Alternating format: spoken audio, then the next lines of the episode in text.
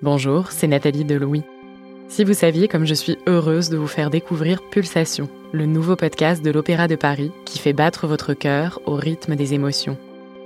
L'opéra et le ballet font résonner en nous des sensations puissantes. Il m'est arrivé de rire et vibrer face à la formidable énergie déployée sur scène par des chanteurs pour nous faire ressentir toute l'intensité d'un opéra qui se déroule sous nos yeux. La mezzo-soprano Malika Bellaribi Le Moal l'exprime très bien cette œuvre, quand je la chante, ça réveille des, blessures émotionnelles.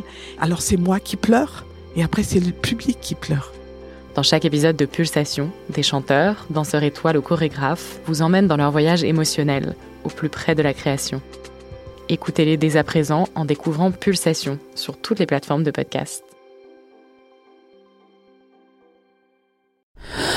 Louis. Quand le film Love Actually sort au cinéma en 2003, j'ai 15 ans. L'âge idéal pour me vautrer avec délice dans cette comédie romantique anglaise, pleine de scènes qui font rire et pleurer, de personnages maladroits mais très beaux, et surtout pleine d'histoires d'amour. Au milieu de ces jolies histoires guimauves, il y en a une qui détonne du reste. C'est celle de Karen et Harry, interprétées respectivement par Emma Thompson et Alan Rickman. Ils sont mariés depuis des années, vivent une vie familiale en apparence heureuse, et puis le matin de Noël, Karen découvre que Harry entretient une liaison avec son assistante. Bouleversée, elle s'enferme dans leur chambre, seule, et pleure. En revoyant Love Actually récemment, j'ai réalisé que ce passage était probablement la scène la plus réaliste du film. Cette douleur d'avoir été trahie est saisissante de justesse. Et d'ailleurs, l'actrice Emma Thompson a confié à la presse qu'elle avait puisé dans son histoire personnelle pour faire jaillir d'elle une émotion véritable. Si la scène est si poignante, c'est parce qu'en tant que spectateur, on se projette dans une situation universelle et terrifiante, celle d'être trahi. Que ce soit dans nos relations amoureuses, amicales ou dans le travail, on voit souvent la trahison comme le traumatisme ultime, un drame absolu qui active en nous des émotions violentes. Dans cet épisode, la journaliste Marion Botorel essaie de comprendre cette peur que l'on a de la trahison. Je suis Brune Bottero, bienvenue dans Émotion.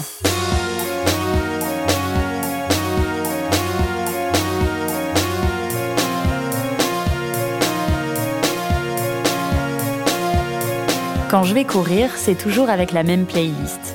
Et dans cette playlist, il y a un son qui me ramène instantanément des années en arrière, direction mon adolescence. Tu sais, ton mec t'aime, ton mec m'a dit tu sais, Mélanie, vie c'est une reine et je pourrais crever pour elle. Faut pas que tu paniques, je te jure. Ton mec assure, ton mec assume, vie, ouais.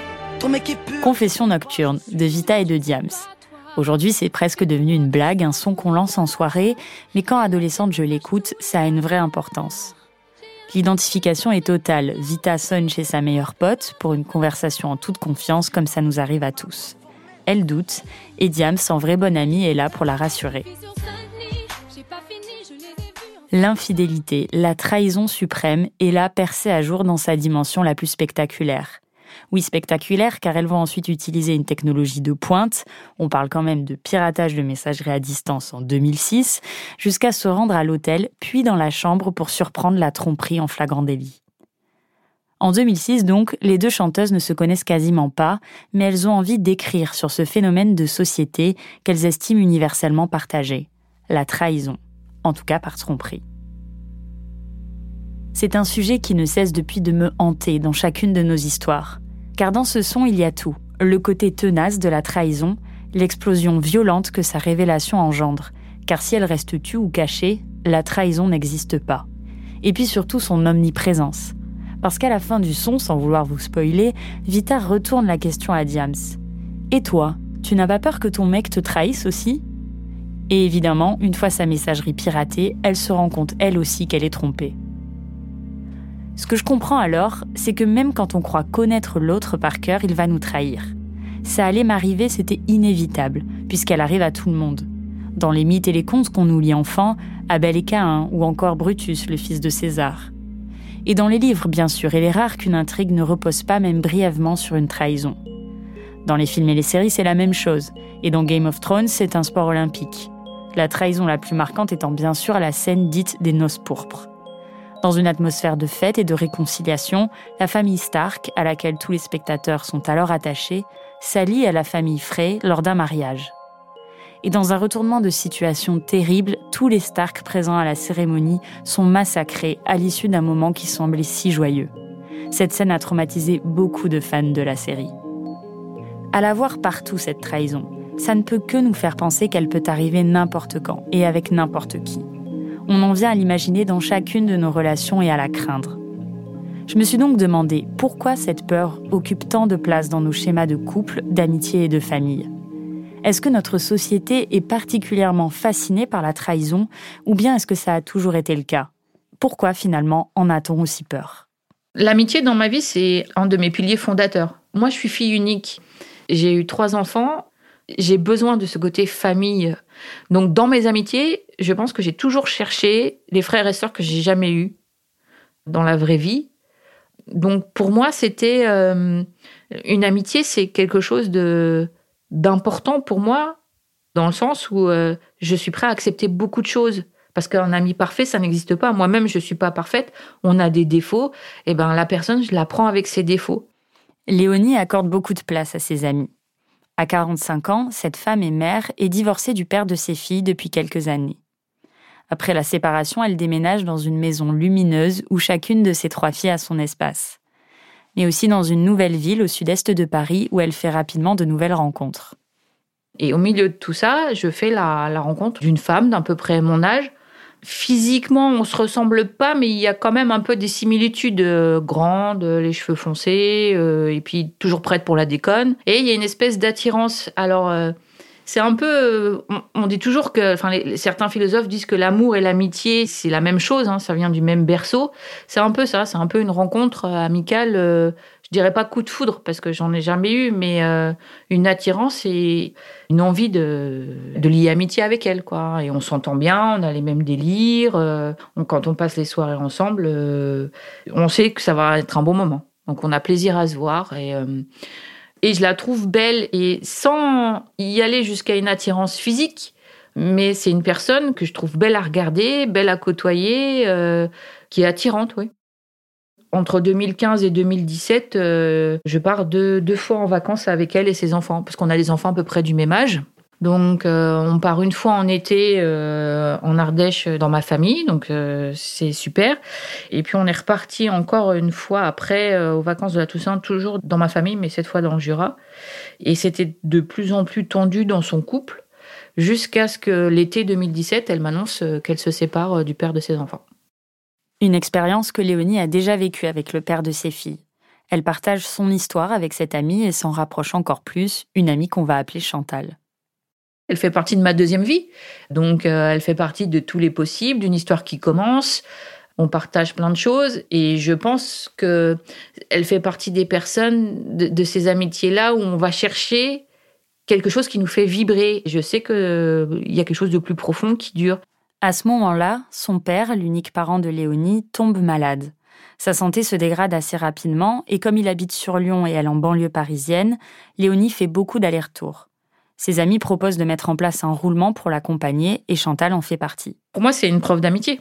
De proposer comme ça, d'accompagner quelqu'un dans un événement négatif, enfin en tout cas euh, dur, je trouve que c'est une des plus belles preuves d'amitié quoi, à ce moment-là. On est au tout début de l'année 2018. Léonie habite avec un homme depuis un an et demi, mais depuis qu'il vit chez elle, la situation se délite progressivement. Elle lui demande un jour de faire ses affaires, mais la séparation va s'éterniser avant de définitivement se terminer en mars 2018. C'est douloureux pour elle, alors quand Chantal lui propose deux mois après la séparation de s'inscrire sur des sites de rencontres, elle se prend au jeu pour se changer les idées. Les mauvaises expériences, elles en rigolent ensemble. Mais quelques semaines plus tard, Léonie rencontre, grâce à l'un de ces sites, un homme qu'elle va voir de plus en plus régulièrement. Elle décide donc d'organiser un dîner pour le présenter à ses amis, dont Chantal. À la fin de la soirée, elle me dit Ah bah viens demain, viens, on fait une sortie en vélo. Euh, comme ça, on ira se faire une balade toutes les deux et tout en forêt. Euh, je crois que ça devait être un jour férié euh, où personne ne bossait. Et je dis Bah chouette, ça fait longtemps qu'on s'est pas vu et tout, ok, rendez-vous demain. Le lendemain, Chantal arrive chez Léonie habillée en tenue de cycliste. Direction la forêt à moins de 150 mètres. À peine entrée dans la forêt, je m'en souviendrai, c'était tout au début de la forêt où il y a un, château d'eau. Elle me dit euh, Oui, bah avec euh, mon ex, euh, on s'est, lui et moi, on s'est rapprochés. Ton ex à toi Ouais. Et là, je, je lui réponds bah, Je ne suis pas étonnée. Et à partir de ce moment-là, je me suis enclenchée dans une espèce de pilotage automatique où on a parlé comme si c'était j'étais quelqu'un d'autre. C'est-à-dire que c'était pas mon ex, elle me parlait d'un mec, c'était pas ma copine, j'avais plus de comment dire ni colère, ni tristesse, j'étais neutre, j'avais plus de sensations, de sentiments et je discutais froidement avec elle et on échangeait mais effectivement, j'étais devenue un robot, une intelligence artificielle, voilà, qui répondait mécaniquement à des choses. J'étais physiquement là, mais plus là à l'intérieur. Pour cet épisode, j'ai reçu beaucoup de témoignages similaires. Et lorsqu'on me racontait ces histoires de trahison, elles étaient régulièrement qualifiées de traumatisme. J'ai donc voulu savoir si scientifiquement la révélation d'une telle trahison peut être définie comme un événement traumatique pour notre cerveau. Francis Eustache est neuropsychologue. Il dirige l'unité de recherche neuropsychologie et imagerie de la mémoire humaine à l'université de Caen, Normandie, pour l'INSERM et l'école pratique des hautes études. Ce spécialiste de la mémoire humaine et de ses troubles est d'habitude plutôt sollicité pour des questions sur le trouble du stress post-traumatique. Il mène d'ailleurs un grand programme de recherche, intitulé 13 novembre, pour lequel il suit 1000 personnes touchées par les attentats de 2015. Francis Eustache et son équipe cherchent à comprendre quelles sont les conséquences d'un traumatisme sur le long terme dans notre cerveau. Alors avant de s'intéresser à la trahison à proprement parler, j'ai d'abord demandé à Francis Eustache de définir ce qu'est un traumatisme. Un traumatisme, c'est une situation qui va euh, placer la personne qui en est victime euh, dans, disons, dans un cadre euh, très inhabituel qui met en cause potentiellement son intégrité euh, corporelle ou l'intégrité de d'autres personnes, donc qui sont proches et avec un sentiment euh, quelque part d'impuissance, surtout dans la deuxième euh, situation. Mais, mais retenons tout de même que le traumatisme psychique, la personne est confrontée à un événement qui est, qui est subi, inattendu, dont il perçoit ou elle perçoit les, les conséquences. C'est-à-dire qu'il y a c'est un moment de rupture, de, de, de changement majeur, avec euh, une intensité émotionnelle hein, donc, qui, qui, accompagne ce moment. Cette situation, elle entraîne un, un dysfonctionnement de la mémoire et elle entraîne au-delà un phénomène de ce qu'on appelle de dissociation. C'est-à-dire que la personne va, va se trouver en quelque sorte à côté je prends cet exemple-là à côté de la scène qu'elle est en train de vivre. Ce que Francis Eustache explique, c'est exactement ce que Léonie nous raconte quand elle se décrit comme une intelligence artificielle en pilotage automatique. Cette dissociation, c'est tout à fait normal. C'est un mécanisme que l'on développe pour ne plus nous connecter à nos affects. Ça peut être dû à la fatigue ou au stress. Ça veut dire qu'on pense, mais qu'on ne ressent plus. C'est le cas par exemple quand on est en voiture ou dans le métro et que d'un coup subitement on revient à nous-mêmes. On se demande alors où on était mentalement parti, si loin qu'on a parfois raté la sortie ou la station de métro. C'est un mécanisme rapidement réversible et très fréquent. Mais là où ça devient problématique, c'est précisément quand elle est due à un processus émotionnel comme Léonie. C'est une manière pour notre corps de s'adapter à une situation inconfortable en gros, c'est un mécanisme de protection et de défense lors de situations auxquelles on a du mal à faire face. En nous évitant de ressentir la peur, la douleur et d'être conscient de ce qui se passe autour de nous, notre corps tente alors de réduire l'impact que la situation peut provoquer en nous. Car c'est indéniable, la trahison a un impact. C'est une déflagration, par exemple quand Léonie apprend que son amie est désormais en couple avec son ancien compagnon. Subitement, elle ne voit plus, n'entend plus, elle est perdue dans un brouillard. Quand on vit un tel événement imprévu et brutal, Francis Eustache m'explique qu'il est parfois difficile pour notre mémoire de l'intégrer dans le récit quasi linéaire de notre histoire. Alors, le souvenir, entre guillemets, traumatique, euh, à ce moment-là, euh, l'émotion, pour faire simple, est trop intense. L'émotion est trop intense et euh, les messages, y compris les, les messages neurochimiques qui sont donnés par les, structures cérébrales impliquées dans les émotions et les structures cérébrales qui sont impliquées dans la mémoire les messages sont trop nombreux. Et ça va entraîner en fait un, court-circuit, on peut dire ça, hein, si on veut prendre un exemple un peu imagé, ça va entraîner un dysfonctionnement de la mémoire. Alors avec euh, certains éléments de l'événement qui vont être surhaussés, qui vont très rehausser, puis d'autres au contraire qui vont pas être mémorisés, qui vont pas être bien mémorisés. C'est ce qui peut expliquer par exemple que Léonie ne se rappelle pas de ce qui s'est passé au cours de cette balade. En cas de traumatisme, tout notre système de régulation des émotions, qui est habituellement mobilisé en cas de danger, est littéralement dépassé. Et en particulier l'amygdale. C'est une petite structure dans notre cerveau qui nous permet de détecter et de gérer le danger. Mais quand on subit un traumatisme, le cortex n'arrive plus à la réguler. Cette amygdale se met alors à hyperfonctionner sans parvenir à être stoppée, c'est ce qui provoque littéralement ce court-circuit. Pour continuer dans une thématique électrique, c'est comme si le cerveau disjonctait. Deux parties du cerveau, le cerveau émotionnel et le cortex, ne communiquent plus. Le cortex, c'est la partie du cerveau responsable par exemple de la mémoire, de la conscience ou de la commande volontaire de nos mouvements. Heureusement, le courant finit par être rétabli. Et j'avais juste une envie, c'était qu'elle dégage de chez moi. Mais vraiment, dégage. Et j'ai rien dit, j'ai attendu qu'elle parte. Et j'ai fermé la porte. Et je pense que là, ça a été euh, une explosion dans ma tête. Du coup, j'ai appelé mes deux autres potes du trio et je leur ai balancé l'info comme une déflagration.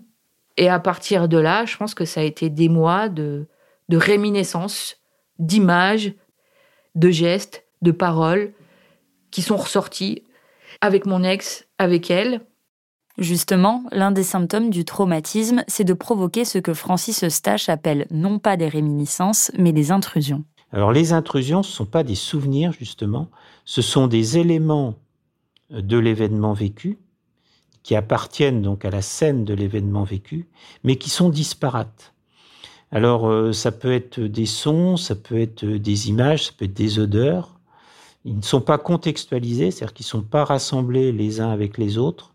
Ils sont très très sensoriels, ils ont beaucoup d'acuité et euh, ils sont aussi rattachés à une émotion qui est très forte.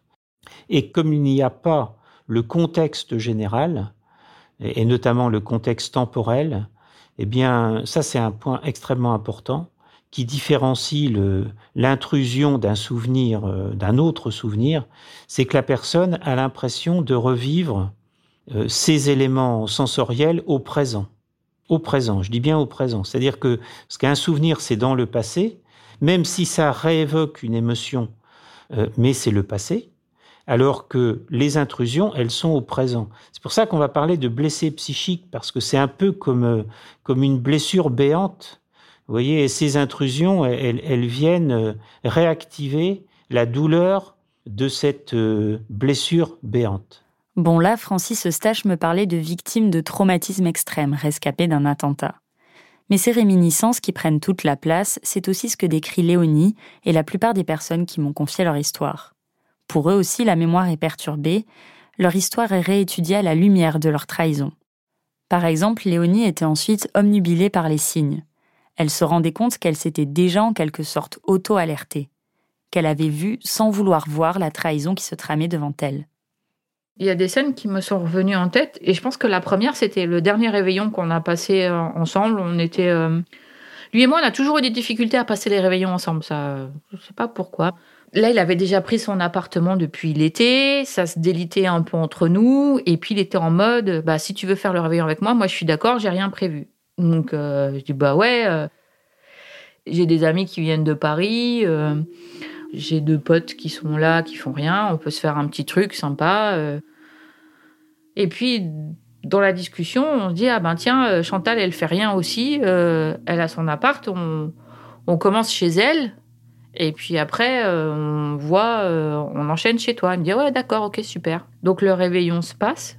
Et à un moment, sur la piste de danse, moi j'étais en, recul, j'étais près de la fenêtre parce que je fumais une cigarette. Et je les vois au loin sur la piste de danse et il commence à danser avec un grand sourire aux lèvres. Et là, une espèce de vision, mais violente, hyper claire et hyper rapide, où je me dis, c'est exactement comme lui et moi au début, quand on était super potes, qu'on se faisait des délires de ouf dans les soirées, et qu'il y avait sa femme qui était dans un coin en mode mamie, quoi. Et je dis voilà, c'est ça. Moi, je suis la pauvre fille en mode mamie dans son coin qui voit son mec s'éclater avec une de ses meilleures potes. C'était hyper limpide, mais ça s'arrêtait là. C'est-à-dire qu'après, bah, à la fin de la soirée, euh, ça s'est délité en mode. Euh, je dis, bah, tu viens dormir à la maison. Il me dit, non, bah non, il y a plein d'affaires sales, de la vaisselle et tout. Ça me fait chier de les ranger demain matin, donc je vais le faire ce soir et tout. Euh, laisse tomber, on se voit demain. Donc, moi, douche froide. Je dis, putain, ton mec, si tu passes pas la nuit du 31 avec lui, c'est quoi ce bordel, quoi? Je descends avec mes potes qui dormaient chez moi, on monte dans la voiture et je voulais pas leur en parler. Et donc, je, elle, elle, donc cette fameuse Chantal rentre chez elle, donc ils vivaient, je sais pas, à 30 mètres l'un de l'autre, hein, dans la même rue. Et moi, je traînais des pieds, je traînais des pieds pour voir si elle ressortait. Et je vois rien ne bouge et tout, on monte dans la voiture, on s'en va. Et là, des échanges d'SMS avec euh, mon futur ex, puisqu'on était encore ensemble. Ça part un peu, euh, ça monte un peu dans les tours, on s'appelle. Et jamais je lui parle de cet épisode. Le lendemain, je me retrouve donc chez mon fameux mec, entre guillemets. La vaisselle n'avait pas été faite, enfin c'était le bordel, il y avait tous les vestiges de la veille. Donc, euh, bon, ok. Mais là, encore une fois, je lui mets pas le nez dans son caca. Je, non, j'occulte. Ces intrusions, elles ont beaucoup de mal à évoluer au fil du temps, parce qu'elles ne sont pas contextualisées. Et ce qui fait évoluer un souvenir, c'est euh, le contexte qui va avoir tendance à, à s'amoindrir, voilà, à s'éloigner au fil du temps, presque physiquement. Ce qui n'est pas le cas euh, du souvenir traumatique et de ces intrusions, parce que ces intrusions, elles vont occuper en fait tout l'espace dans, la narration de la personne, parce que la, mémoire, euh, euh, si on veut la définir d'une façon un petit peu plus complexe que simplement de dire c'est encoder, stocker, récupérer des informations, la, mémoire, c'est la narration que j'ai de moi-même. Par exemple, si on rencontre quelqu'un, mettons, dans une soirée, et que la soirée passant, il se trouve qu'on a une vraie connexion avec cette personne, on se met à beaucoup parler, on se raconte ce que l'on a fait, qui on est et comment on se projette dans la vie eh bien cet événement traumatique, il va être central dans ce récit qu'on fait de sa vie, et ce, même auprès d'une personne qu'on ne connaît pas. Mais c'est ça, c'est un peu la trame de, notre vie, la cohérence de notre vie. Et en cas de traumatisme intense, euh, ce traumatisme va venir tout bouleverser, c'est-à-dire que la narration, en fait, va, va avoir tendance à se concentrer sur le traumatisme, qui va... Euh, à la fois euh, amoindrir la mémoire autobiographique, qui va se trouver beaucoup euh, réduite ou en tout cas recomposée à partir du traumatisme, et puis peut-être plus grave encore, ça va également amoindrir euh, les capacités de projection dans le futur. Quand on vit une trahison, il y a indéniablement un avant et un après. Des psychologues comme Yvonne Poncé-Bonissol, autrice de La trahison dans le couple et la famille, la comparent à un anéantissement. C'est dire à quel point c'est une atteinte de soi, une réelle blessure narcissique. C'est une telle blessure provoquée par des émotions si fortes qu'on peut chercher à s'en protéger ensuite. Le cerveau se protège ou l'individu se protège. Alors, euh, dans le cas de la trahison, euh, euh, je dois dire, je ne sais pas s'il y a eu beaucoup de travaux scientifiques sur cette situation de trahison. Mais par contre, je pense qu'on peut faire le, le rapprochement avec d'autres situations traumatiques beaucoup plus étudiées, hein, de situations de psychotraumatisme beaucoup plus étudiées. Et le fait de, se protéger, que la personne va éviter euh, d'être confrontée à des situations similaires, ça évoque beaucoup euh, les situations euh, dites d'évitement. C'est-à-dire que la, personne va, va essayer de, de, de, ne pas réactiver des, situations qui peuvent évoquer peu ou prou euh, cette situation traumatique. Dans son laboratoire de recherche, le professeur Eustache identifie des troubles potentiellement durables du fonctionnement de la mémoire. Un traumatisme pousse notre cerveau à se surprotéger, par peur de revivre cette situation. Avec son équipe de recherche, il a publié un article à ce sujet dans la prestigieuse revue Science en février 2020. Et ce qu'on a montré dans ce travail qui a été publié dans Science, c'est que des personnes qui sont confrontées à un événement traumatique, bon là il s'agissait pas de, trahison, hein, il s'agissait de, des attentats du, du 13 novembre, mais les personnes vont réagir de façon très différente. C'est-à-dire que certaines vont développer un trouble de stress post-traumatique, et puis d'autres vont au contraire avoir des moyens de protection contre ce syndrome. Et on voit chez ces personnes-là des mécanismes de contrôle qui sont extrêmement puissants. Alors, le, problème de cet évitement, c'est qu'il peut devenir à son tour extrêmement envahissant et restreindre la, vie sociale de la personne, la vie tout court de la personne, la vie au quotidien de la personne, et, renforcer encore la dimension kystique du, traumatisme. Là aussi, j'ai vu des parallèles avec l'histoire de Léonie et toutes celles que l'on m'a racontées. Ce n'est pas un hasard. Les psychiatres Wilhelm Rich et son élève John Pierakos ont classé la blessure de trahison parmi les cinq grandes catégories de blessures émotionnelles.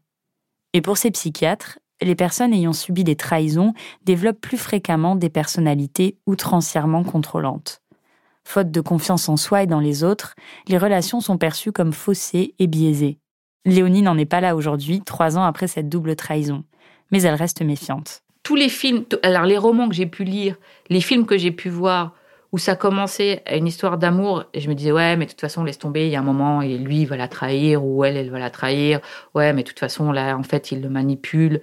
Alors oui, je suis vigilante, mais inconsciemment, c'est-à-dire que ça ne me demande pas un travail, ça se fait, je pense que c'est un système de protection inné, enfin voilà, qui, s'est réactivé avec cette expérience-là. Après, je, ne pars pas suspicieuse, mais je pense qu'avant, je donnais 100% de confiance, et puis ça se décréditait au fur et à mesure ou pas. Je pense qu'aujourd'hui, je dis OK, la porte est ouverte à toute amitié, mais la confiance, bah, ça, va se gagner euh, pas à pas, quoi. C'est le processus inverse.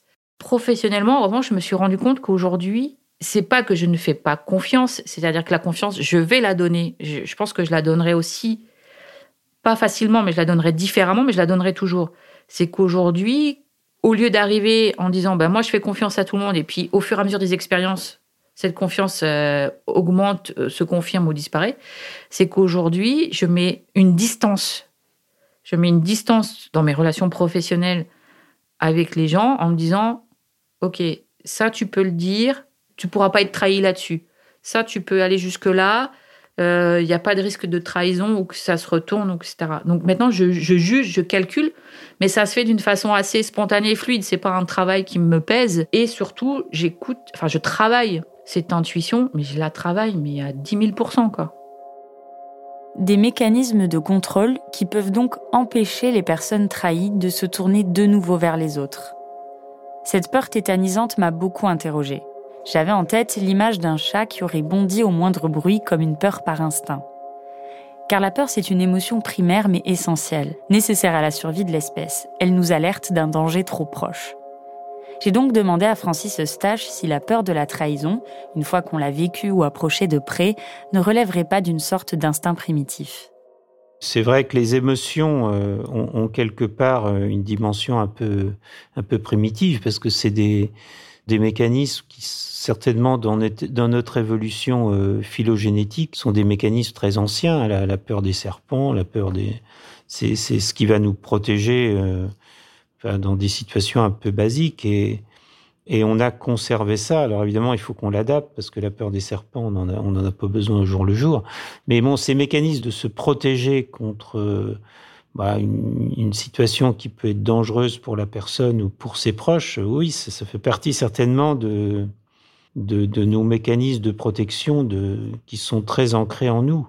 Et ce qui va se passer dans le cadre d'une personne qui est confrontée à un traumatisme, c'est que elle va avoir tendance à, à, surdévelopper ces mécanismes de peur qui vont, euh, qui vont aussi euh, constituer un des éléments de, de sa sémiologie. C'est-à-dire qu'avec avec de, de, mauvaises anticipations et de mauvaises réactions euh, à cette anticipation, on prend des fois l'exemple d'un joueur de tennis. Un joueur de tennis, il est au fond du cours et, il va monter au filet dans certaines situations précises. Bon, le champion, c'est celui qui va qui va anticiper la situation pertinente où il doit monter au filet. Et en fait, la personne qui serait blessée psychique, ce serait quelqu'un qui serait toujours au filet, quoi, parce que la, la peur est toujours là. Et donc, euh, c'est évidemment pas la bonne situation. Parce que si vous êtes toujours au filet, euh, vous, vous, vous, pouvez pas gagner le match. Et c'est un petit peu ça. Enfin, c'est vraiment une image euh, simpliste hein, que je que je donne là. Mais mais c'est quand même un petit peu ça. Et il y a derrière ça euh, une espèce de sentiment d'épuisement parce que être toujours au filet, ça veut dire que le, danger est omniprésent. Hein, c'est totalement différent que d'être en fond de cours où en fond de cours on est on a plus de temps de, voir arriver les choses et c'est même si c'est évidemment pas simple ça dépend contre qui vous jouez mais euh, c'est une situation quand même qui est moins stressante et qui est plus euh, auquel vous pouvez plus faire face que d'être au filet quoi en permanence. Cette hypervigilance épuisante, c'est aussi ce que vit Méline dans chacune de ses relations, y compris les plus proches. Je suis allée la voir chez elle dans un petit village de l'Est de la France. Elle m'a d'abord parlé de son enfance, celui d'une petite fille sage qui tente de trouver sa place entre deux parents qui ne s'entendent pas et une sœur qui concentre l'attention. Elle souffre enfant puis adolescente d'un manque d'affection de la part de sa mère. Alors Méline n'a qu'une envie, se construire sa famille où l'amour aura toute sa place. Quand Enzo naît, Méline a 19 ans. C'est un enfant très attendu, très désiré par Méline et son conjoint. Un nourrisson parfait d'après sa mère. En trois ans, la famille s'agrandit pour son plus grand bonheur avec l'arrivée de deux autres enfants. Mais la relation d'Enzo avec sa maman se complique dès ses cinq ans. Une fois, je lui ai dit de mettre sur feuille comment il voyait notre relation. Je lui ai dit, essaye de, me dessiner notre relation. Et en fait, il a, il a fait trois bandeaux. Alors, il a fait un premier bandeau, euh, enfin, je veux dire un, rectangle, un long rectangle, comme un bandeau. Il a colorié, donc il était plein, il était colorié. Un deuxième bandeau où il y avait une déchirure entre les deux morceaux. Et le troisième bandeau où là, euh, il y avait juste euh, un petit trait, euh, juste sur le bandeau, quoi, en fait. Alors il me montre ça, je dis qu'est-ce que ça veut dire? Alors il me dit, tu vois, ça c'est le premier bandeau qui est plein, qui est colorié, qui est uni, quoi, on va dire. C'est ce que j'aimerais bien qu'on soit. Et pour l'instant, c'est le bandeau avec la petite fente, quoi, au milieu. Et j'ai peur que notre bandeau, en fait, ça soit celui qui est séparé en deux morceaux. Il avait quel âge là? Là, il va avoir euh, entre 8 et 10 ans. En 2011, quand Enzo a 10 ans, Méline demande le divorce avec le père de ce dernier. Elle a retrouvé un ancien amour de jeunesse, elle en est retombée amoureuse et elle emménage avec lui. Très en colère, Enzo décide d'aller vivre avec son père, tandis que son frère et sa sœur vont rester avec Méline. Ensuite, Enzo lui envoie des messages violents très fréquemment. C'est vraiment bah, des insultes, euh, que je suis une pute, euh, que, que voilà, euh, bah, que de toute façon je vais le payer, tout ce que je, lui je leur ai fait. Puis bah, des, insultes, voilà quoi. Enfin, très dur à, à redire. Donc j'ai préféré ne plus.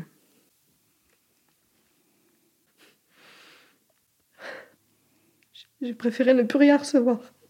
Et comme je lui disais, je comprends que, que tu sois en colère, c'est normal, j'ai quitté, j'ai quitté ton père, euh, voilà. Je sais que ça, c'est pas facile, mais je lui dis en même temps, euh, t'as pas à faire des choses comme ça, quoi. C'est, je suis un être humain, euh, je suis une maman, oui, mais je suis une femme aussi, et ça c'est ma vie, quoi. Donc tu l'acceptes pas, je, je, le conçois, mais t'as pas à m'insulter comme ça. Et en plus, bah, son père disait rien, quoi. Un jour, Méline décide de couper les ponts. J'ai tout coupé avec Enzo, mais à contrario, je n'ai pas réussi. En fait, je le surveillais, enfin non, je le surveillais pas, je, regardais ce qui devenait à travers euh, ce que je pouvais. Quoi. D'ailleurs, j'avais même sympathisé avec le CPE parce que je lui avais expliqué la situation et je lui ai dit, vous dites pas que je demande des renseignements, mais voilà, j'essayais de savoir ce qui devenait, quoi, en fait, mais sans qu'il le sache. Je me demande toujours, euh, bah tiens, euh, qu'est-ce qu'il fait, est-ce qu'il va bien mais aucun contact. J'ai pas envie de le voir. J'ai pas envie de le voir parce que qu'est-ce qu'il va me faire, qu'est-ce qu'il va me dire. Euh? En fait, je lui laisse le temps. Je me dis dans ma tête, t'inquiète pas, c'est une passade. Après, il va grandir, il va réussir sa vie, il va comprendre les choses et ça se passera mieux, mais plus tard quand il sera adulte. Enzo la recontacte effectivement après trois années de silence, un jour pluvieux de novembre. Lorsqu'Enzo m'a contacté, j'étais en voiture avec mon, mon conjoint. Et il y a mon fils qui me téléphone euh, pour me dire qu'il est rentré à la maison, qu'il allait faire ses devoirs. Et puis, euh, donc, euh, mon fils, il raccroche. Et après, le téléphone ressonne. Et en fait, il y a une voix bah, d'homme qui me dit Allô, maman. Alors moi, j'ai cru que c'était une erreur au début. Parce que j'ai dit, à moins que mon fils est muet en deux secondes, mais je pense pas. Donc du coup, je lui dis qui c'est. Et il me dit, bah, c'est Enzo. Et là, je lui dis, bah oui, c'est maman, du coup. c'est bien moi. Et je lui dis, qu'est-ce que tu veux? Parce que je me dis, bah, ça y est, il va. Qu'est-ce qu'il va me, balancer? Pourquoi il m'appelle, quoi? Je suis sur la défensive. Hein. Je lui dis, qu'est-ce que tu veux? En fait, euh, il a la voix tremblante et il me dit, euh, je voudrais reprendre contact avec toi. Euh, parce que pour te dire que voilà, le temps il a passé, et puis en fait, je voudrais savoir si on pourrait se revoir, quoi. À ce moment-là, euh, vu qu'il avait la voix tremblante et tout ça, j'ai senti qu'il avait, enfin que ça lui demandait beaucoup de me téléphoner, quoi, en fait. Que ça avait l'air d'être sincère, qu'il avait l'air. Euh, et moi, dans ma tête, je me suis dit, ah ça y est, il a changé, ça y est, c'est le moment, il reprend contact avec moi. Mais attention, ah oui, on va y aller doucement, parce qu'on ne sait pas. On va, ok, je lui donne une chance, mais je garde le pied derrière la porte. Parce que on ne sait jamais. Donc on laissera le temps. Mais je suis contente et j'espère. Je me dis que ça y est, c'est le moment, euh, donc tant mieux. Petit à petit, Méline et Enzo vont se revoir, apprendre à se refaire confiance. Elle va progressivement enlever ce pied de derrière la porte et l'accueillir de plus en plus dans son nouveau foyer, d'abord les week-ends, puis des semaines pendant les vacances, jusqu'à lui proposer de déménager avec elle, son frère et sa sœur quand son beau-père trouve un emploi dans une autre région. Tout va donc mieux. Mais progressivement, le comportement d'Enzo se dégrade, il montre de moins en moins de motivation jusqu'à un soir. Euh, avec Enzo, on regarde la télé tous les deux le soir, et puis je le regarde, je lui dis bah, Qu'est-ce que t'as à tes yeux T'es bizarre et tout. Et en fait, il a un comportement, euh, j'ai dit, ah ouais, d'accord. Il rigole pour rien, il est, eh ben, il est stone, en fait. Il a les yeux rouges, il est, puis il rigole un peu pour rien. On voit comme, bah, il a fumé, quoi. Hein, ça se voit. Et bah, là, je lui dis, écoute, Enzo, euh, tu recommences pas ça, quoi. Je lui dis, mais ça fait combien de temps que tu consommes, quoi? Comment ça se fait? Je veux dire, c'est régulier ou quoi? Avec quel argent tu te l'achètes? Je comprenais pas, moi. Et bah, là, je lui dis, écoute, Enzo, euh, ça fait combien de temps que tu consommes et tout? Moi, en fait, euh, ça fait depuis 3 ans, 4 ans que je fume, 30 euh, joints par jour euh, qui me sort. Je lui dis 30 joints par jour, t'es sûr? Il me dit ouais, ouais. En fait, il y a, oui, de la colère parce qu'il ne respecte pas les interdits de la maison, les règles. Et aussi que moi, il rentre quelque chose à la maison que c'est un danger pour mes enfants, quoi. Pour tous, même pour lui et qui se mettent dans des états comme ça, parce que moi je le reconnais pas, quoi. Dans l'état là, euh, c'est fou. Puis avec un, air, euh, un air vide, quoi. Je sais pas comment vous expliquer. Il est, on dirait qu'il est vide. Cet incident perturbe Méline. Elle sait désormais que son fils fume du cannabis et ça l'inquiète. Elle va le surveiller encore davantage. Sa confiance n'est alors pas abîmée, mais l'incident va se répéter quelques semaines plus tard. Donc euh, je lui dis maintenant t'arrêtes ça. oui oui, d'accord. Donc c'est la deuxième fois après, une autre fois, où là, il m'a ramené un morceau de cannabis. Donc un, morceau de apparemment de 20 euros. Voilà, on, se fait des idées, hein, on ne connaît pas le, milieu, alors euh, tout de suite, euh, ça fait peur, quoi. Parce que c'est illégal. Bah parce que c'est illégal et puis c'est un trafic et c'est des histoires d'argent et il peut très bien lui arriver une bricole et s'il paye pas. Moi, j'ai pas envie d'avoir des, je sais pas quoi, là, des dealers à la maison euh, ou qui se fassent agresser sur le parking ou je sais pas moi. Enfin, c'est un milieu, moi, pour moi, il faut, il faut pas tremper là-dedans, quoi. Ça ramasse des, des, ennuis qui peuvent être, c'est pas des petits ennuis, quoi. Et j'ai dit à Enzo, si tu recommences, cette fois, je t'amène à la gendarmerie. Je lui dis ça, c'est bon, quoi. Il faut qu'on en finisse avec ça. Il va y avoir une troisième fois, et là, Méline perd patience. Elle ne sait plus comment réagir. Et là, en fait, euh, je, suis allée à la gendarmerie pour demander ce que je devais faire euh, d'un bout comme ça, au cas où, si, enfin, je sais plus comment je leur ai tourné ça, parce que moi, je savais pas quoi en faire du truc. Je savais pas si je devais le mettre aux toilettes ou. C'est idiot. Et en fait, ils m'ont dit, ah, bah, vous mettez ça aux toilettes. Donc, euh, Le soir, quand Enzo est rentré, je lui ai mis sur la table, je lui ai dit c'est quoi ça? Il a la trouille. Là, il sait que je, ne suis pas contente. Quoi. Je lui ai dit tu te fous vraiment de moi parce que je lui avais dit de pas ramener ça à la maison. quoi. Il y a toujours le danger avec le ptio. Quoi. Moi, j'ai peur qu'il y ait le ptio qui tombe dessus ou je lui ai dit ne ramène pas ça à la maison, c'est tout. Et en fait, je lui ai demandé de le mettre aux toilettes. Je lui ai dit, tu vas venir avec moi, tu le prends dans ta main, puis tu le mets aux toilettes devant moi. Elle me dit, bah non, euh, il en a pour 20 euros. Bah, je lui ai dit, oui, mais non. Je lui ai dit, tu le mets aux toilettes, et je lui ai dit, terminé. Je lui ai dit, si t'en as pas marre de mettre de l'argent en l'air, bah, arrête-toi. Alors je sais que c'est facile à dire. Je lui ai dit, je serai là pour t'accompagner. On avait été voir la dictologue. J'ai même pris rendez-vous. Euh, bah, j'ai téléphoné justement à la gendarmerie pour savoir où est-ce que je pourrais trouver quelqu'un qui puisse m'aider. On a fait tout ce qu'on pouvait. Quoi. Méline emmène son fils aîné chez la dictologue. Ce dernier lui dit qu'Enzo va bien, qu'il est sur la bonne voie. Alors même si elle est inquiète, elle lui fait confiance. Et un jour, euh, il va partir euh, le matin et part euh, pour prendre le bus. Et il revient et il toque à la, à la baie vitrée et puis il me dit J'ai oublié quelque chose dans ma chambre.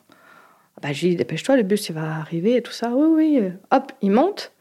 Il redescend, il met dans son sac et tout ça. Moi, j'étais en train de faire autre chose. Bah, il y a le bus au moment-là qui passe. Alors, je lui dis, bah, super, t'as loupé le bus, donc il va falloir que je t'amène. Alors, je lui dis, bah, alors, euh, c'est quoi que t'avais oublié, du coup, parce qu'on a le temps, hein, là, c'est quoi que t'avais oublié? Ah, moi, c'était mon devoir euh, d'art plastique. Ah, bah, je lui dis, oui, au fait, tu m'as pas fait. Bah, alors là, moi, euh, totalement innocente, quoi. Je soupçonnais rien du tout. Je lui dis, bah, au fait, oui, bah, tiens, tu peux me le montrer, du coup, ton devoir d'art plastique, parce qu'il m'en avait parlé quelques temps avant. Il m'avait dit, je sais pas quoi faire et tout, on en avait parlé. Je lui dis, bah, vas-y, montre-moi, du coup, je voudrais bien voir, quoi. Alors, il ouvre son sac. Et puis il cherche dedans et tout. Je dis Attends, Enzo, euh, le devoir c'était une feuille jaune, je me souviens. Je lui dis Tu viens de la mettre dans ton sac, tu vas pas me dire que tu la retrouves pas. Alors là, j'ai commencé à. Puis il cherche Ah, bah je sais pas où elle est et tout. Je lui dis Enzo, Qu'est-ce que tu me fais encore là? Alors je lui dis Maintenant, tu rentres. On va là à la salle de bain. Je lui dis Tu me vides ton sac. Qu'est-ce qui se passe? Qu'est-ce qu'il y a dans le sac? Il y a quelque chose que je dois pas voir. Bah. Il a vidé le sac. Et je lui dis Tu me fais voir ce que je dois pas voir. Et puis il m'a fait voir. Donc c'était un, morceau de cannabis, euh, je sais pas, gros comme mon poing, à peu près. Franchement, je suis sous le choc. Je me suis mise à pleurer en fait. Je suis sur le coup de le choc de, de la taille du, du morceau, quoi. Et je me dis, euh, super, qu'est-ce que tu vas faire avec ça, quoi? Enfin là, on va à la gendarmerie. Je, je l'ai regardé, je lui ai dit, je t'amène à la gendarmerie. Pour Méline, c'est comme si son monde, celui qu'elle était pas à pas en train de reconstruire avec son fils, s'effondrait. Et sa confiance fragile envers lui avec. Oui, je me sens trahie et je me sens. Il m'oblige à... aller jusqu'au bout. Il m'amène encore au-delà de mes limites. Je suis obligée de le faire, quoi. C'est, je lui ai dit, euh, voilà, je le fais, c'est, c'est normal. Donc, euh, je suis obligée de le faire. Et je sais que pour moi, euh, j'y vais pas, youpi. Non, c'est une épreuve pour moi, c'est atroce. C'est la pire des épreuves qu'un parent il peut avoir, je crois. D'amener son enfant à la gendarmerie, c'est une décision que, que tu dois prendre tout de suite. Quoi. Mais vu que tu lui as dit, tu peux pas faire machine arrière, puisque tu lui as dit. Quand je lui dis que je l'amène, en fait, il est surpris, je le vois dans ses yeux, non, elle va pas faire ça, quoi. Je lui dis Enzo, je t'avais prévenu. Je l'ai regardé dans les yeux. Je lui ai dit Enzo, je te l'avais dit. Je lui dit maintenant, on y va. Tu montes dans la voiture, je t'amène. Et là, je, sens qu'il a peur. Le trajet, c'est silencieux tout le long. Je me sens vide, je suis perdue, je, je, j'ai plus de solution. Euh, bah, je me pose la question est-ce que tu dois le faire? Est-ce que tu le fais pas? Est-ce que non Là, c'est je vais, je vais à la gendarmerie. C'est un robot. Je vais à la gendarmerie. J'ai dit que j'y allais, j'y vais. Et après, je rentre dans la gendarmerie, on patiente, donc je parle euh, à l'accueil, là, je lui dis on voudrait voir euh, un gendarme, voilà. Il nous fait patienter, il y a l'adjudant qui descend, on monte dans son bureau. La porte est ouverte, il nous dit bah, allez-y, asseyez-vous. Et la porte, elle est toujours pas fermée, elle est ouverte. Et puis en fait, je lui dis voilà, je viens parce que je voudrais vous poser une question. si, si mon enfant me ramène du cannabis à la maison, qu'est-ce qu'il risque? Et le gendarme, lui, il croit que c'est de la prévention, que c'est une maman qui vient faire de la prévention avec son enfant. Alors il raconte tout. Il dit voilà, euh, c'est temps de prison, c'est une amende de temps, tel gramme. Et au fur et à mesure qu'il parle, moi, euh, j'ai chaud. Je, je, je, sens que ça monte. Je commence à, vouloir me faire toute petite, à me dire mais comment tu vas te sortir de ce merdier et tout? Est-ce que tu peux faire ça? Est-ce que tu vas le dénoncer? Est-ce que on repart euh, Ok, merci, au revoir? Voilà, alors là, au moment-là, j'ai toutes les questions qui me viennent. Est-ce que tu vas le faire? Euh, Non, tu peux pas faire ça. Bah oui, mais tu l'as dit. Enfin voilà, dans ma tête, je suis toute seule dans ma tête avec euh, moi-même, quoi, en fait. Et je regarde Enzo, euh, je me dis, euh, tu fais ça, c'est pour l'aider. euh, il faut que quelqu'un fasse quelque chose. euh, son père, il l'a pas fait. euh, toi, c'est ta responsabilité de le faire. C'est une question que son père, il l'a laissé pendant trois ans consommer et maintenant il a un grade de consommation qui est il est, il est, il est mal, quoi. Et, si moi, je fais rien non plus, mais on est des parents irresponsables. Il faut que quelqu'un prenne sa responsabilité. Il a un problème. Il faut l'aider. Je le vois pas, en fait, parce qu'il est, on est l'un côté de l'autre et lui, il regarde le, le policier. Donc, euh, ses yeux, je les vois pas, en fait. Euh, on se regarde pas. Et quand le gendarme, il a fini de, d'expliquer tout ça, Là, on se regarde. Et puis, c'est là où il faut que je prenne ma décision. Et là, euh, bah, je lui dis, Enzo, euh, t'as quelque chose à dire. Je lui dis, prends tes responsabilités maintenant. Et donc, euh, il sort de sa poche et puis il le pose sur le bureau. Et là, le gendarme, il dit, ah ouais, mais là, je peux pas laisser passer. Et il s'est levé il a fermé la porte du bureau. Et là, j'ai eu peur. En fait, c'est comme si c'était moi qui avait fait la, qui avait fait le truc et que voilà, il fallait que j'assume. Moi, j'ai toujours assumé mes actes. Donc, je veux que mes enfants ils assument leurs actes. C'est tout. Il faut leur apprendre à assumer leurs actes. Et bah après, alors là, il sort sa balance, il pèse, ça fait 30 grammes, il, rem il remplit des papiers. Je peux pas trop vous dire en fait parce que là, au moment là, moi, je suis en je me dis, bah ça y est, quoi, c'est parti. Tu l'as fait et maintenant, bah, il va falloir assumer les conséquences. Enzo sera ensuite entendu à plusieurs reprises, cet acte inscrit sur son casier. Le domicile de sa mère sera perquisitionné et entre deux, il n'y a plus de confiance. La cohabitation sous le même toit est désormais impossible. Alors Méline va lui proposer d'aller habiter chez son père à elle, le grand-père d'Enzo, pour que ce dernier passe son bac. Enzo en partira au bout de trois semaines. Il ne donne depuis plus aucune nouvelle à sa mère. Aujourd'hui majeur, il ne répond plus au téléphone. Enzo considère que sa mère l'a trahi. Il le lui a dit avant de couper tout contact avec elle. Moi, je pense pas l'avoir trahi, mais je comprends que lui pense que je l'ai trahi. Mais non, moi, je l'ai pas trahi. Moi, je l'ai aidé. J'ai voulu l'aider. Peut-être que c'était pas la bonne solution, mais moi, en attendant, j'ai voulu faire quelque chose, quoi. Je crois qu'en fait, j'en veux énormément le plus. La trahison, ça vient de mon ex-mari. Ça vient du père de mes enfants, la trahison. Parce qu'il avait que Enzo à s'occuper et quand je vois euh, ce que Enzo devient, c'est ça la trahison pour moi. C'est pas Enzo qui m'a trahi. Moi, je me disais, euh, ça sera un avertissement, euh, ça sera acté. Ça va lui faire un déclic, ça va être acté. Il aura une épée de Damoclès, quoi. Faudra pas qu'il recommence parce que faudra qu'il qu qu'il s'en sorte, quoi. Il faut qu'il s'en sorte. De toute façon, il n'allait pas aller en prison, ça je le savais, hein, euh, il l'avait dit. Hein, euh, mais il risquait, je sais pas, euh, une amende ou je sais pas. C'était pas non plus la prison pour le. Mais au moins, je me suis dit, là, parce qu'il il a eu peur, quoi, et peut-être que c'était l'électrochoc. Mais pour moi, quand t'aimes quelqu'un, tu peux pas le laisser se détruire comme ça, c'est pas possible, quoi. Et si je l'avais pas fait, là, ouais, je serais pas bien. Parce qu'aujourd'hui, s'il était bah, comme il est actuellement, par exemple, euh, je me dirais, punaise, t'aurais dû le dénoncer, peut-être que ça aurait fait le déclic. Là, j'ai dénoncé, ça n'a pas fait le déclic, mais au moins je l'ai dénoncé parce que j'ai essayé. Mais si je l'avais pas fait, ouais, là, je me sentirais coupable. Je me dirais, t'as pas été au bout des choses et t'as été une lâche. C'est son choix. Et c'est très dur parce que, bah, après, on n'a pas la science infuse, hein, nous les parents, mais en tout cas, je sais que c'est pas bon pour lui, quoi. Faut pas être, euh, faut être aveugle pour pas le voir, quoi. Ça aurait pu très bien se passer si tous les facteurs avaient été là, euh, on aurait pu le sortir de là, quoi. Donc c'était pas inévitable pour moi, mais aujourd'hui, là, euh, Il est majeur et il m'a fait comprendre que m'a fait comprendre qu'il voulait pas de moi, quoi, qu'il voulait pas de mon aide, donc euh, je l'accepte. En recueillant l'histoire de Méline, je repense à un autre aspect de la trahison que j'ai trouvé dans des travaux de sociologues. Dans Sociologie de la trahison de Sébastien Scherer, je comprends que le rejet de la trahison s'explique par son atteinte aux normes. Derrière les histoires de trahison se pose la question de nos valeurs. Il y a des règles qu'on sait parfois depuis l'enfance être des lignes rouges. Et subitement, elles peuvent être bafouées, emportant avec elles notre morale et notre éthique compensées inamovibles.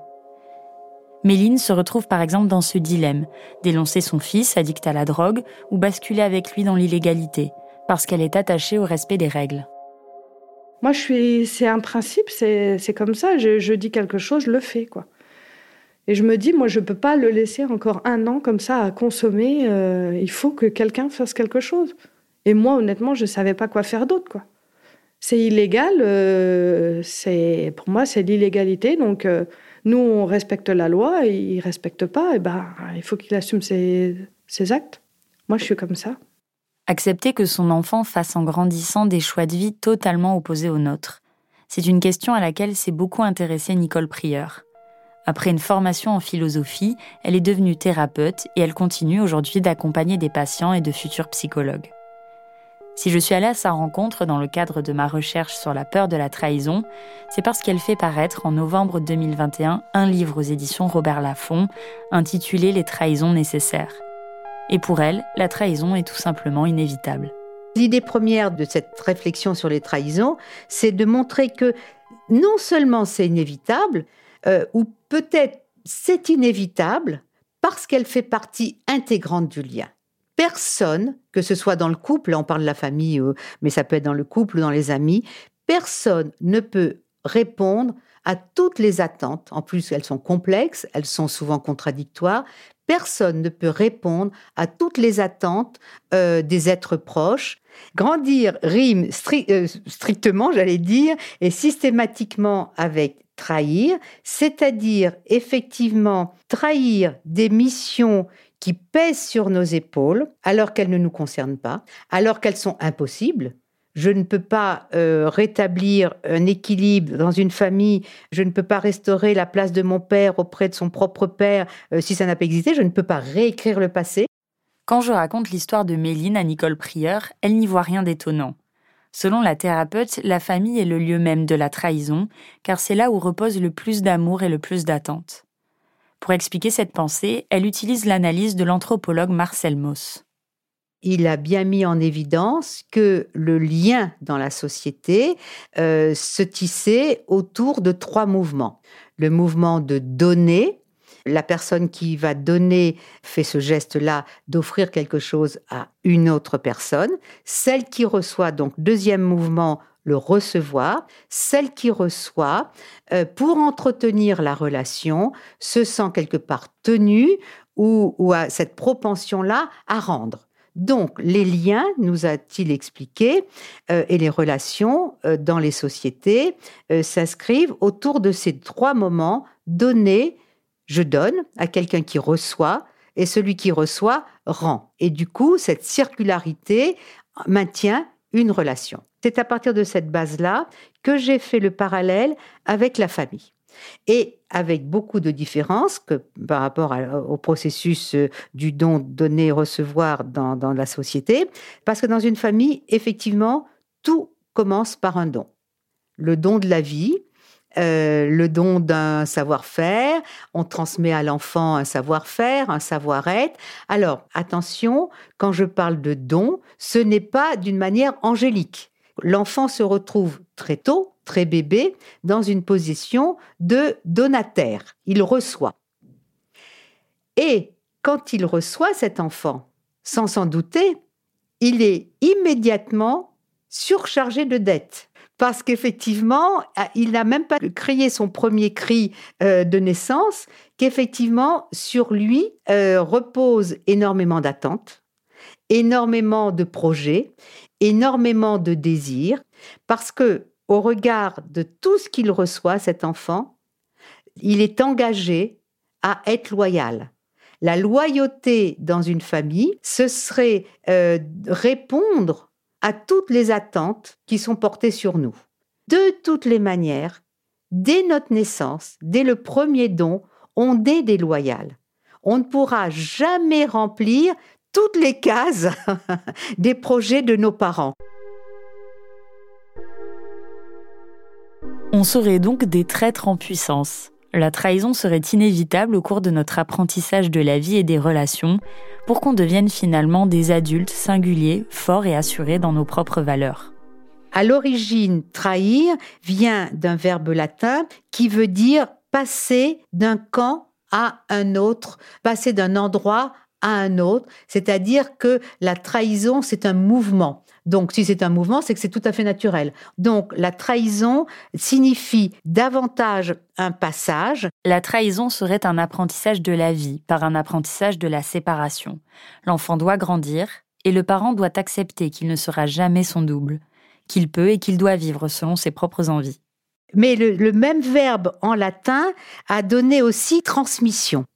Donc pour moi, ça a été vraiment une ligne directrice. C'est-à-dire que dans la vie, on ne peut pas ne pas changer, donc on ne peut pas ne pas trahir. C'est-à-dire que le passage d'un endroit un autre est inévitable dans une existence. Le changement ne peut pas faire euh, l'économie d'une trahison, mais pour que ce soit une trahison libératrice et comme je dis, pour qu'effectivement on devienne un trait heureux, il faut effectivement s'engager dans ce processus de reconnaissance, reconnaître à minima ce que j'ai reçu et reconnaître aussi la souffrance que j'inflige à l'autre, euh, même si je ne peux pas faire autrement. Et tout ça, ça apaise de toute façon et ça simplifie les relations et puis ça les apaise dans tous les cas. À quoi bon craindre cette trahison, vu qu'elle fait de toute façon partie du cours de notre vie? Nicole Prieur a une citation pour apaiser notre nouveau statut de traître en puissance. La trahison nous permettrait finalement de vivre selon notre désir singulier, d'après Lacan. Alors on ne vous dit pas du tout de vous lancer dans les pires crasses de manière décomplexée, mais en trahissant, il s'agit ainsi d'assumer sa différence. Se défaire du poids familial notamment, pour se permettre de vivre tout en comprenant qu'on n'abandonne pas nos parents. Mais si on est prédestiné à trahir à un moment ou un autre de notre vie, ce n'est pas tous avec la même intensité. Par exemple, on trahit quelque part son père si on décide de devenir journaliste alors qu'il nous a toujours imaginé médecin. Ça, d'accord, c'est une toute petite trahison, mais quand je pense à ce qu'a traversé la famille de Méline, je me demande si on est tous égaux face à la trahison. Nicole Prieur l'assure, non, il y a des prédispositions. Donc il y a des représentations qui sont transmises dans une famille. Et si effectivement, depuis l'enfance, on entend, et qu'est-ce que j'ai comme patients qui m'ont dit ça, euh, on entend depuis l'enfance que de toute façon, la vie, euh, euh, on n'a que des ennuis, etc. Quand on est imprégné de ce genre de représentation, c'est vrai que la peur nous prend aux tripes Hein, et elle fait partie de nous. Le monde extérieur est mauvais, il est dangereux. Et cette représentation-là, euh, c'est là où on est à un moment donné, on a parlé de trahison par rapport aux attentes, etc. Mais à un moment donné aussi, il est important de trahir ces représentations qui nous enferment et qui font qu'on répète finalement. Parce que cette représentation-là, euh, quelquefois, quelque part, ça nous conditionne. Les représentations que l'on a héritées de nos familles nous conditionnent malgré nous. Donc on doit pouvoir s'en libérer. Il n'y a pas que les représentations qu'on nous transmet qui peuvent nous prédisposer à la trahison. Selon Nicole Prieur, on y serait moins sujet si on a un caractère plutôt indépendant, c'est-à-dire qu'on dépend moins que d'autres de leur reconnaissance. Et puis bien sûr, si on l'a déjà vécu, on est certainement plus exposé. Trois ans après son dernier contact avec son fils aîné, Méline semble toujours craindre que l'histoire se répète. C'est intégré dans son schéma familial au point qu'elle s'en inquiète auprès du petit frère d'Enzo, qui est pourtant très différent. Euh, oui, la trahison peut venir de partout, oui, que ce soit dans le, couple, que ce soit dans, dans la famille et puis dans l'amitié aussi. Hein, ça peut venir, euh, bien sûr. Et vous en avez peur? En fait, j'en ai peur, mais en fait, c'est parce que je m'en protège en faisant confiance que euh, à ma famille, parce que je me dis que ça peut ça peut plus m'arriver parce que maintenant je ferai plus confiance donc à quelqu'un d'autre quoi. Puis de toute façon j'ai tellement perdu dans cette histoire que maintenant euh, je me focalise sur euh, ce que j'ai et je n'ai plus besoin d'autre chose en fait. Euh, j'ai un peu fermé les barrières quoi, autour de moi, autour de ma famille. Quoi. Il n'y a plus que eux. J'ai un problème effectivement avec mon fils euh, de 16 ans où j'ai peur qu'il fasse comme son frère, même si c'est pas du tout le même caractère et tout. Parfois, j'avoue que je me bats contre le fait de me dire attention, est-ce qu'il va pas faire comme Enzo et, souvent, je, je lui dis euh, attention, et il me dit mais non, maman, il est obligé de me rassurer quoi en fait. Mais on a toujours cette peur, ouais, de pas être assez bien, en fait, pour mes autres enfants. Donc en fait, il, me rassure en me disant que, que, je suis une bonne maman et tout ça. Ça, ça fait, ça fait du bien. Ça m'aide en fait. Ce besoin d'être rassuré, de la confiance que l'on peut avoir en les autres, j'ai l'impression que c'est assez répandu, dans notre rapport au couple notamment. C'est comme si on tentait, par ces demandes de preuves de confiance, d'écarter tout risque de trahison. Je me demande, est-ce que c'est un sentiment caractéristique de notre époque, voire une obsession Dans De la trahison du sociologue Claude Giraud, j'ai compris que notre société y était effectivement très exposée. Parce que comme le disent les sociologues dans leur jargon, nous évoluons dans une société, je cite, aux appartenances multiples. Nicole Prieur aussi en est persuadée on est à la fois traite et trahi. Euh, quand je suis loyale, par exemple, à mes enfants et que mon nouvel amoureux euh, m'en veut parce que je ne suis pas assez présente à lui, je suis dans des conflits constants de loyauté. Et c'est d'autant plus effectivement sensible dans notre société où non seulement on appartient à différents euh, réseaux, à différentes sphères, etc. Donc, on est appelé à avoir des conflits de loyauté euh, parce qu'on a une identité de plus en plus hétérogène. On est à la fois enfant d'eux, on est à la fois frère, on est à la fois euh, collègue, on est à la fois citoyen, on est à la fois membre d'une association sportive, membre d'une association de défense de l'écologie, etc. On a cette richesse du 21e siècle de pouvoir se réaliser sur plusieurs pôles de notre identité, sur plusieurs facettes de notre identité. Et ces facettes-là, souvent, elles se contredisent, elles appartiennent à des sphères qui n'ont pas forcément les mêmes valeurs, etc. Donc il y a toujours, on est de plus en plus pris par des conflits de loyauté. Donc on est constamment pris par des choix de cet ordre-là, euh, qui nous situent à la fois dans une très grande richesse identitaire, mais qui, nous, qui créent en nous des, des tiraillements. Donc c'est ça notre ambiguïté. On n'est plus lié, donc on est plus exposé au regard des autres un regard qui se démultiplie au travers des réseaux sociaux, c'est comme si on se lançait dans une quête effrénée et permanente du regard des autres, où l'on craindrait par-dessus tout la honte et la solitude. Car derrière la peur de la trahison se cache souvent une grande peur de la solitude. Nicole Prieur avait déjà consacré un ouvrage à la trahison il y a une quinzaine d'années. Et si elle s'y intéresse de nouveau aujourd'hui, c'est parce qu'elle lui semble être une thématique très actuelle on parle de plus en plus de trahison, on l'intègre euh, de plus en plus, même si on la comprend pas encore, même si elle fait encore énormément peur. Euh, je crois que c'est pour ça aussi que j'ai réécrit ce livre à ce moment-là. Je pense que la société sans s'en rendre compte, implicitement, est en train de se saisir des bons côtés de la trahison. Dans le mouvement MeToo, dans l'inacceptable euh, de la trahison à soi, je pense que c'est cela que l'on met en évidence aujourd'hui. Cette revendication de ne pas se trahir et du coup d'être obligé de trahir le silence, la complicité euh, de certains groupes euh, qui nous font taire malgré nous, c'est vraiment quelque chose que j'ai senti être, alors là on parle vraiment de la dimension sociétale, aujourd'hui je crois que beaucoup de gens ne supportent plus de se trahir soi-même, ne supportent plus de se taire et sont prêts à trahir des secrets. Je pense qu'on est dans ce moment de basculement où on est prêt à trahir pour ne pas se trahir. Le livre de Nicole Prière s'intitule Les trahisons nécessaires. Et il y a un sous-titre, S'autoriser à être soi.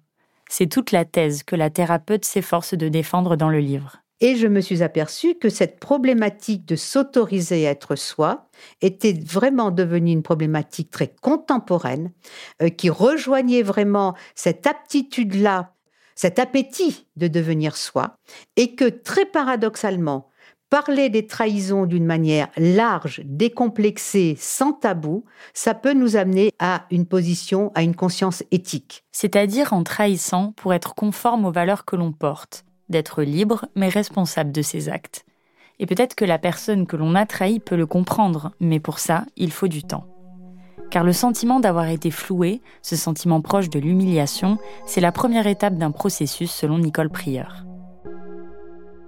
Quand on a été trahi, donc par nos amis ou dans notre couple, euh, en tant qu'infidélité, trahison comme infidélité, je pense qu'il faut euh, accepter un certain nombre d'étapes et même les chercher, dans le sens où la première réaction, c'est souvent une colère. Et j'ai quelquefois des patients qui ne s'autorisent pas cette colère.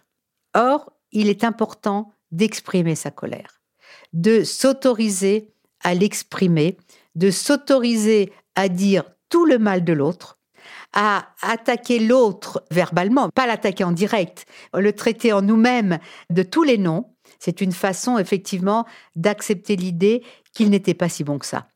Ensuite, il est bon d'exprimer sa colère, il est aussi bon d'en sortir. Et l'une des raisons qui fait qu'on la craint, selon la thérapeute, c'est que la trahison reste imprévisible, violente et finalement incompréhensible. La trahison, comme infidélité, mais comme toutes les formes de trahison, c'est une perte de sens. À un moment donné, il faut arrêter aussi d'en vouloir à l'autre, parce que sinon c'est là où on, piétine. On reste figé quand on reste trop dans la colère contre l'autre et dans le désir de vengeance vis-à-vis de l'autre. On reste figé et on n'en sort pas. Pour en sortir, il faut pouvoir mettre tout à plat et se dire, au jour d'aujourd'hui, qu'est-ce qui va être important dans ma vie? S'autoriser à recréer du sens et à réorganiser nos valeurs et ce qui peut faire sens dans la vie. Et se donner vraiment les moyens d'aller dans ce qui nous fait sens. Combien de fois j'ai dit aux patients, euh, ça suffit, vous ne comprendrez pas ce qui s'est passé de toute façon. Il faut abandonner notre volonté de comprendre. La trahison nous amène à un seuil, à un lieu où c'est de l'insensé. Quelquefois, c'est de l'irrationnel. On ne peut pas toujours comprendre ce qui s'est passé. J'ai aussi demandé à Léonie, trois ans après cette double trahison, comment elle vivait avec cet événement? Qu'est-ce qu'elle en gardait aujourd'hui?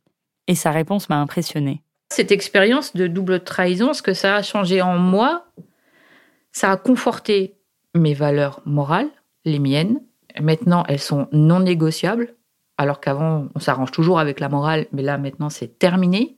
S'il y a des choses qui ne se font pas, si pour toi, ça te dérange pas de les faire, eh ben, tant mieux, on fait pas partie de la même planète. On n'a plus rien à se dire. Donc, euh, voilà, il y, a des limites qui aujourd'hui sont impénétrables et non négociables.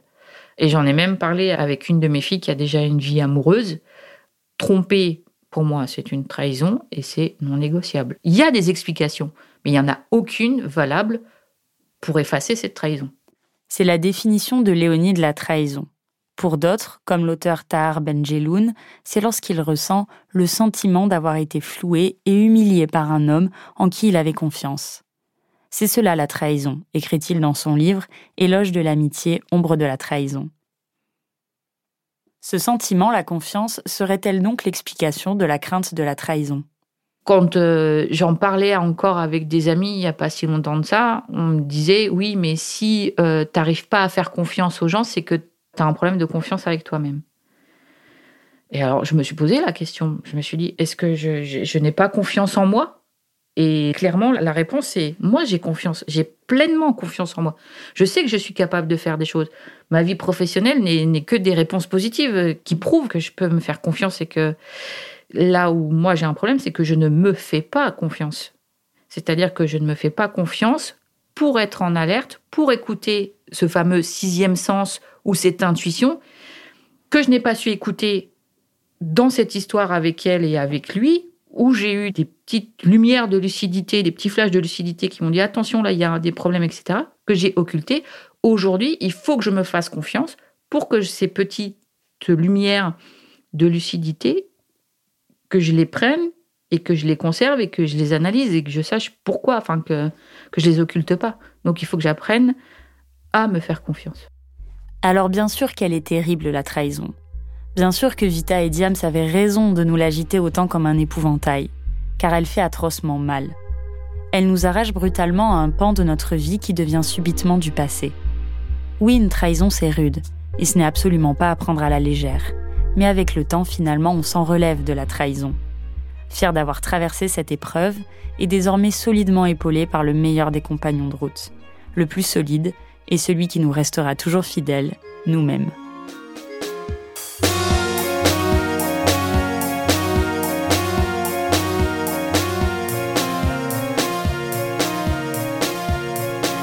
Vous venez d'écouter Émotion. Cet épisode a été tourné et écrit par la journaliste Marion Botorel. Elle en a également fait le montage avec l'aide de Lisa Pénalvert. Marion Botorel vous faisait entendre les témoignages de Léonie et de Méline, et les explications de Nicole Prieur et Francis Eustache. Vous pourrez retrouver toutes les références liées à leurs activités sur notre site. Maude Benakcha est la chargée de production d'émotion. Cet épisode a été réalisé par Marine Kéméré et Julien Couralet du studio Capitole s'est occupé de la prise de son. Jean-Baptiste Aubonnet était au mix et c'est Nicolas de Gélis qui a composé le générique d'émotion. Si cet épisode vous a plu et que vous souhaitez approfondir les émotions qui découlent d'une trahison, nous vous recommandons d'écouter La jalousie, peut-on y échapper? Un épisode d'émotion signé Agathe Le Taillandier. Émotion est un podcast de Louis Média également rendu possible grâce à Maureen Wilson, responsable éditoriale, Anaïs Dupuis, responsable de production, Mélissa Bounois, directrice des productions, et Charlotte Pudlowski, directrice éditoriale. Émotion, c'est un lundi sur deux, là où vous aimez écouter vos podcasts. Apple Podcasts, Google Podcasts, SoundCloud ou Spotify. Vous pouvez nous laisser des étoiles, des commentaires et surtout en parler autour de vous. Et si vous voulez partager vos histoires, n'hésitez pas à nous écrire à hello at. Nous vous lirons et nous vous répondrons. Et puis, il y a aussi tous nos autres podcasts Travail en cours, Passage, Injustice, Fracas, Une autre histoire, Entre ou le Book Club. Bonne écoute et à bientôt.